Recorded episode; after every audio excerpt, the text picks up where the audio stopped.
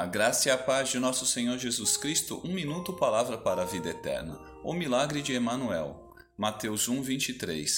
A virgem ficará grávida e dará à luz um filho, e lhe chamarão Emanuel, que significa Deus conosco. Raul tinha um filho e um dia então o menino foi atropelado. Passou algum tempo no hospital, mas ao fim não resistiu e veio a óbito. No dia seguinte, Raul foi em um culto na igreja, ainda sem entender o porquê Deus permitira que uma criança falecesse em tão tenra idade. Ouviu no sermão o pastor agradecer a Deus por ter dado seu filho perfeito e obediente para morrer na cruz em nosso lugar, porque sabia que não iríamos amá-lo profundamente de outra forma.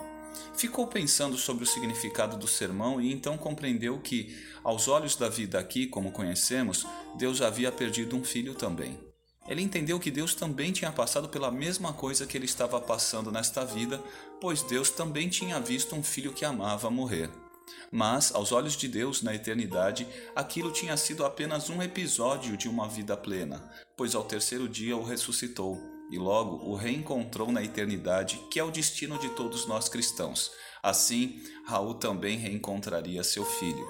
Raul, naquele dia, entendeu o significado de Deus conosco, Deus vivendo as nossas aflições, as nossas angústias e temores e também as nossas alegrias, pois Deus veio da eternidade para o provisório para nos conduzir do provisório para a eternidade.